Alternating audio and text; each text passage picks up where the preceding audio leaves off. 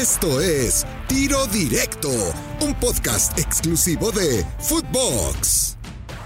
Amigos de Tiro Directo, qué placer saludarlos junto a Alejandro Blanco. Pues se pusieron color de hormiga las cosas con el tricolor, con la selección mexicana y la eliminatoria de la CONCACAF en este octagonal, porque pues México no consiguió los tres puntos contra Costa Rica, al tiempo que Panamá le ganó a Jamaica, y bueno, pues ahora los tenemos acechando al equipo tricolor, al cuadro eh, panameño, y es justamente el próximo rival de la selección mexicana de fútbol. Alejandro Blanco, ¿qué tiene que hacer el Tata Martino? Cambiar tres, cuatro jugadores e incluso, ¿por qué no?, la posibilidad del esquema táctico, otra formación, o ahora sí, como se dice, morirse con la suya, morirse con su idea. Hola, Legus, ¿cómo andas? Un gusto saludarte. Eh, igual a toda la gente que nos escucha aquí en Tiro Directo.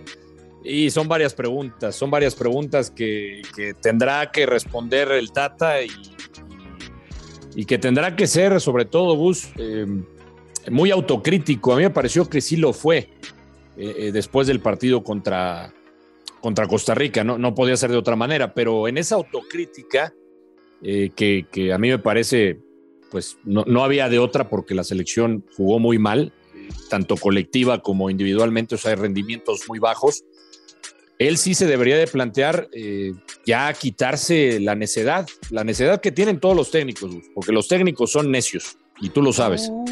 Se casan con algo y aunque el asistente les, le esté diciendo que está, que está mal lo que está viendo en la cancha, son necios, son tercos, se, se, se casan con la suya, como tú dices, y yo no creo, sinceramente, hablabas de la parte táctica del esquema que maneja este 4-3-3 tan rígido que tiene yo, yo pensaría que podría modificarlo tranquilamente. Eh, jugar con dos delanteros, un 4-4-2. Eh, sé que a lo mejor no lo ha trabajado. En algún momento te acuerdas que intentó jugar con línea de tres en algunos partidos experimentales ahí que vimos eh, a, los, a los laterales carrileros, ¿no? Por fuera, pero, pero como experimento. Yo creo que no debería de haber problema en que México practique otro sistema, porque los jugadores lo saben hacer.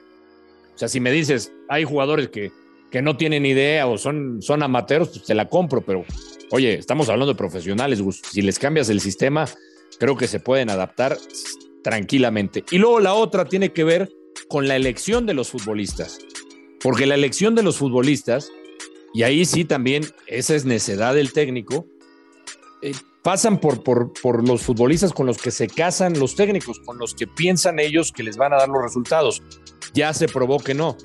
Un Alexis Vega, que es para mí de los que vive mejor momento, ¿por qué lo metes de cambio ya tan tarde en el partido?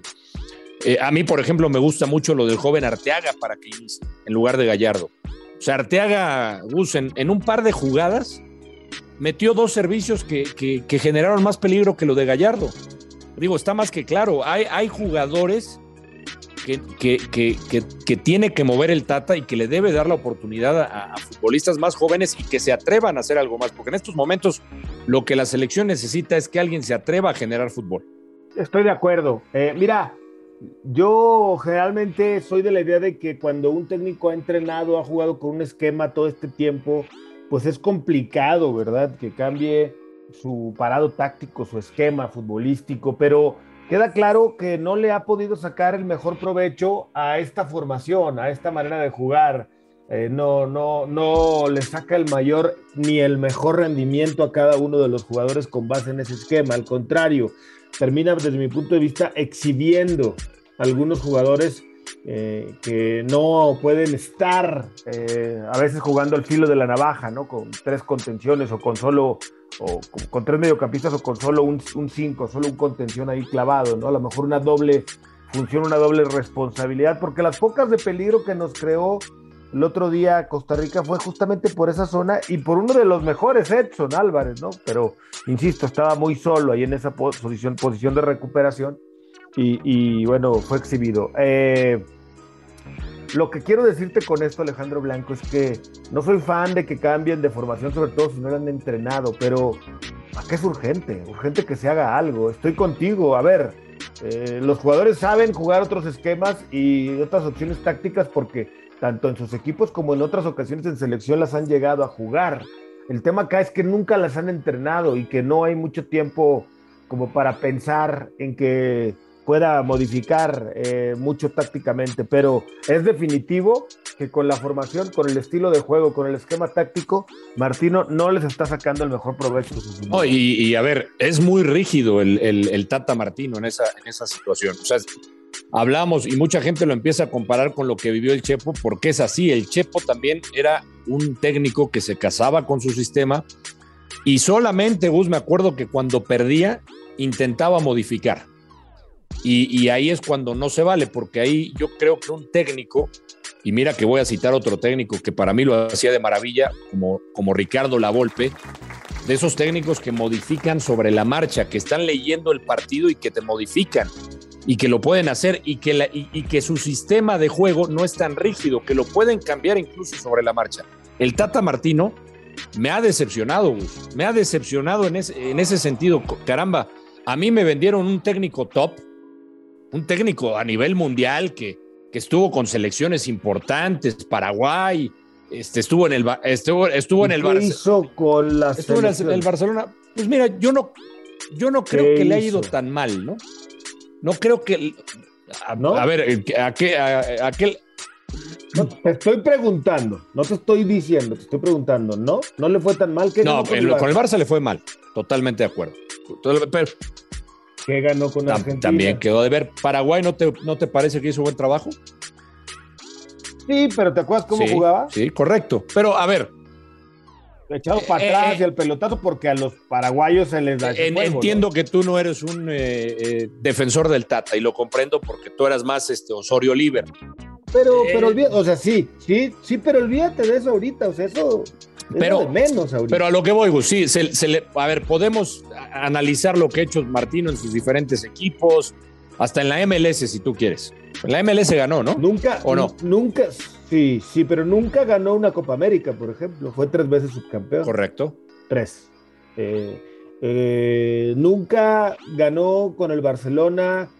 Bueno, ganó una liga, si no me falla la memoria, ¿no? Creo que llegó a ganar una liga ahí con la selección con, la, con, el, con el Barcelona de España, pero pues tampoco es que, a ver, todos nos quedamos con lo que hizo en esos cuartos de final del Mundial de Sudáfrica 2010, en donde metió Paraguay hasta cuartos de final, pero, pero realmente con todo respeto, en Barcelona fracasó, en Argentina fracasó, porque en Argentina si no eres campeón, y él le tocó una de las mejores generaciones, además mira, mira, en, Barcelona lo único que ganó fue una Supercopa de España.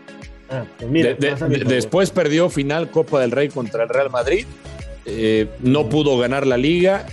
Eh, perdió en cuartos de final de la Champions. O sea, sí, no, no, no. Su paso con el Barcelona no fue exitoso. O sea, y con, un Barcelona bueno. A, ver, si nos vamos a detalle, tal vez sí no son eh, sus, pasos por diferentes equipos no son exitosos, pero cuando llegó Martino, no me digas que no te ilusionaba, porque eh, no me digas que no pensabas que era un técnico de, otro nivel, que sinceramente yo por eso digo que estoy decepcionado, ¿eh? por muchas cosas, por lo que veo en la cancha, porque yo no lo vi metido y entiendo, Gus, que se cruzó la pandemia porque eso también es importante decirlo. Y, le pegó a todos, pero yo no lo veo tan metido eh, con los partidos, este, eh, con las visorías viendo partidos de fútbol de la Liga Mexicana. Yo, yo no lo veo tan, tan metido aquí en, México, lo veo más tiempo en, su país. Y entiendo. mencionaste, ¿te acuerdas que Osorio iba casi a todos los estadios? Y en todas las jornadas estaba. Sí, señor, sí, señor. Y, y, ahí sí te doy la razón. Yo creo que hay diferencias con Osorio y Martino en, cuestiones laborales, muy marcadas, ¿sí? sí no solamente en el Azteca, ¿eh? ¿Eh? Osorio iba a Monterrey, iba a Torreón, iba a Toluca, aparecía de repente, no sé, en, Tijuana, ¿no? Acá, acá el Tata va al Azteca de vez en cuando. Estoy de acuerdo. Yo sí estoy, insisto, por la, perdón por la palabra, yo, a mí sí me cambiaron el, el, concepto que yo tenía de Martino, me lo cambió él. Estoy decepcionado, Gus, pero ojo, también no nada más solamente es el técnico, ¿eh? los futbolistas. Hay que, hay que poner la culpa también con los futbolistas. Porque es muy fácil, ah, es que fue Osorio, es que fue el Chepo, es que fue... Está bien, pero la culpa, Gus, de los que ejecutan está en la cancha. Son los culpables. Y, y, y entiendo que, o sea, es una combinación, porque si el sistema no funciona o, el sistema que te están dando, tú no lo ejecutas bien, pues es una combinación eh, de, terror. Pero también, eh, Gus, yo creo que tenemos futbolistas, o, de lo mejor, porque hay varios futbolistas en Europa que pueden dar más. Y yo no vi al Chucky que pesara tampoco.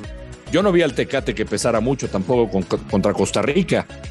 Funes Mori tampoco. Ahora, la otra, los delanteros. ¿Cuántas oportunidades tienen? No genera fútbol esta selección. Ese, es el tema, Gus. Entonces, si no te están generando los futbolistas que tienes, pues a ver, prueba con otros. Oye, a mí me gustó mucho, por ejemplo, los pocos minutos que, tuvo Laines o cuando entró de cambio contra Jamaica. A mí me encantó lo que hizo. Se atrevió, intentó desbordarse, algo. Pero si tú ves, Gus, los pases que tiene México, porque sí, tiene mucha posesión y, y los pases completos, ¿hacia dónde son los pases? Hacia atrás, hacia los laterales, es una posesión inútil de balón. Entonces, sí, una intrascendente. No bueno, bueno, o sea, me molesta, pero en serio me molesta porque yo no pensé ver a una selección mexicana con un técnico de jerarquía, que ya después, si quieres, ese es otro tema de análisis, si ha ganado o no, si le fue bien, pero es un técnico de jerarquía el que llegó a México, a mí me ha desilusionado, completamente. Y te digo algo, mi querido Alejandro Blanco, viene lo peor. O sea, se puede poner, podemos llegar al punto de tener que, ahora sí que, o recurrir al plan emergente.